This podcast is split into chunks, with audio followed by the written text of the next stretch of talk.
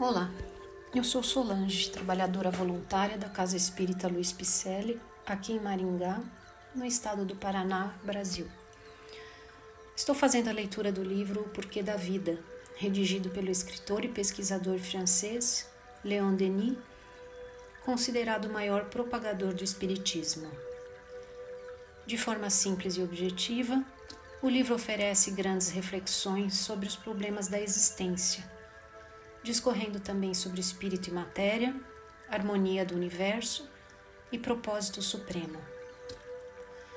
Farei agora a leitura do episódio 8, Provas Experimentais. A solução que acabamos de dar aos problemas da vida está baseada na mais rigorosa lógica. Está de acordo com as convicções dos grandes gênios da antiguidade com os ensinamentos de Sócrates, de Platão, de Orígenes, dos druidas, cujas profundas visões, hoje reconstituídas pela história, têm confundido o espírito humano há 20 séculos. Ela forma o fundo das filosofias do Oriente. Tem inspirado obras e atos sublimes.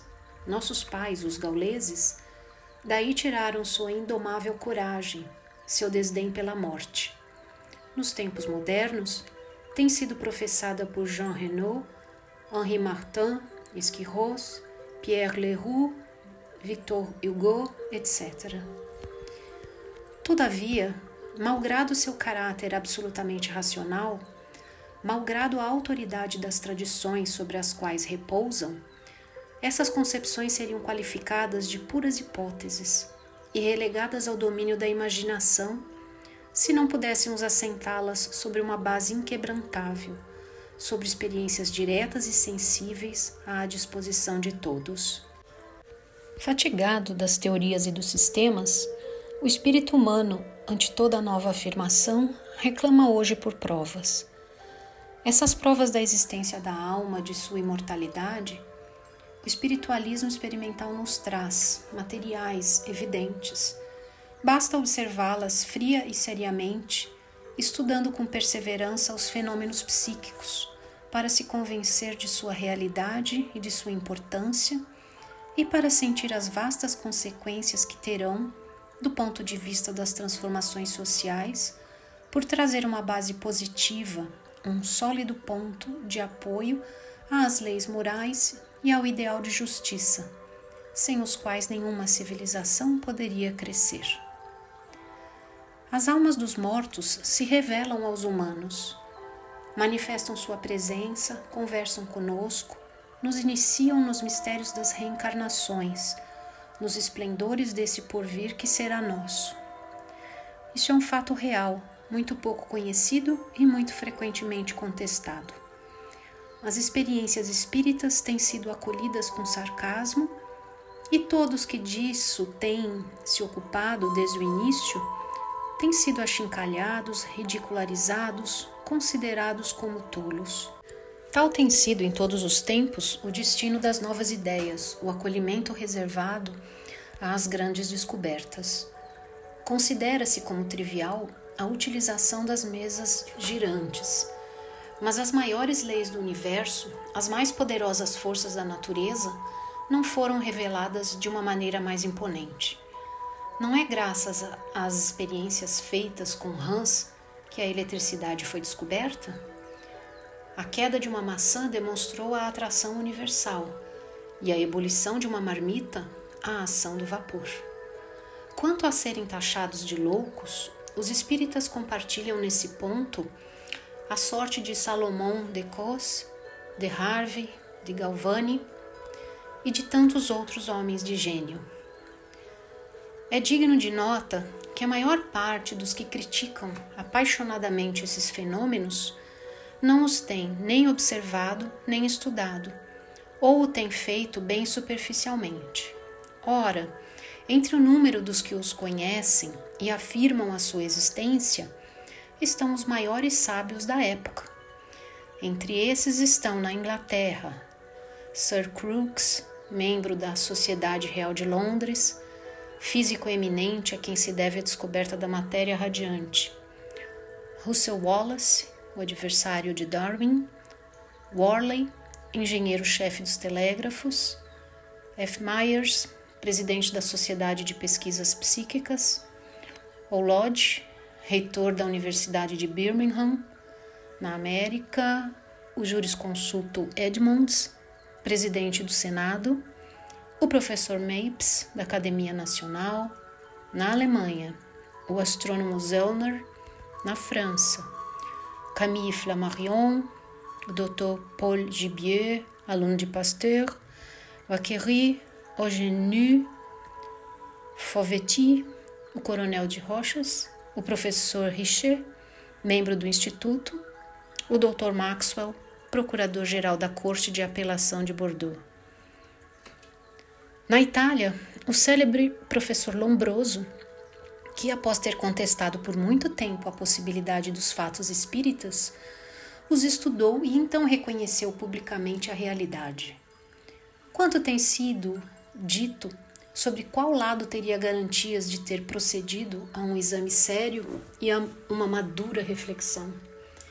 Galileu, a aqueles que negavam o movimento da Terra, respondia: e por si move. Crook, esse pronuncia assim no assunto dos fatos espíritas. Eu não disse que isso poderia ser, disse que é. A verdade, no início qualificada de utopia, acaba sempre por prevalecer. Constatamos, entretanto, que a atitude da imprensa a respeito desses fenômenos está sensivelmente modificada. Não se graceja e ridiculariza mais. Entrevê-se aí que há qualquer coisa de seriedade. Os grandes jornais de Paris, o Figaro, o Matin, o Éclair, o Jornal, o Petit Parisien, etc., publicam frequentemente sérios artigos sobre essas matérias. A doutrina do espiritualismo experimental se expande no mundo com uma rapidez prodigiosa. Nos Estados Unidos, seus adeptos se contam por milhões. Na Europa Ocidental, ela está começando e até nos meios mais afastados, sociedades de investigação se fundam, numerosas publicações aparecem. Um instituto metafísico foi fundado em Paris, com o concurso do Estado, para o estudo experimental desses fatos. O concurso de indivíduos particularmente dotados é indispensável para a obtenção dos fenômenos psíquicos. Os espíritos não podem agir sobre os corpos materiais, impressionando nossos sentidos, sem uma provisão de fluidos animais que tomam por empréstimo a indivíduos denominados médiums. Todo mundo possui rudimentos de mediunidade, que pode ser desenvolvida pelo trabalho e pelo exercício. A alma, em sua existência de além-túmulo, não está desprovida de forma. Possui um corpo fluídico, de matéria vaporosa, quintessenciada, chamada perispírito, que pré-existe e sobrevive ao corpo material do qual é ao mesmo tempo a matriz, o modelo e o motor. Esse perispírito ou corpo fluídico possui todo um organismo sutil e é por sua ação, combinada com o fluido vital dos médiuns, que o espírito se manifesta aos homens, fazendo-os ouvir golpes, deslocando objetos, correspondendo-se por sinais convencionados. Em certos casos, pode mesmo se tornar visível, tangível, produzir a escrita direta, mensagens e até impressões e moldagens de seu envelope materializado. Todos esses fatos têm sido observados milhares de vezes pelos sábios para isto designados e por pessoas de toda a classe, de todas as idades e de todos os países. Eles provam experimentalmente a existência em torno de nós de um mundo invisível povoado de almas que deixaram a terra, entre as quais se encontram as que tínhamos conhecido e amado, e a quem nos juntaríamos um dia. São elas que nos ensinam a filosofia consoladora e grandiosa, da qual esboçamos acima os traços essenciais. E que se repare bem que essas manifestações, consideradas por tantos homens sob o império dos prejulgamentos estreitos, como estranhas, anormais e impossíveis, sempre tem existido. Relacionamentos constantes têm unido o mundo dos espíritos ao mundo dos vivos. A história o comprova. A aparição de Samuel a Saul, o gênio familiar de Sócrates, aqueles do Tasse e de Jerôme Cardin, as vozes de Joana d'Arc e tantos outros fatos análogos procedem das mesmas causas.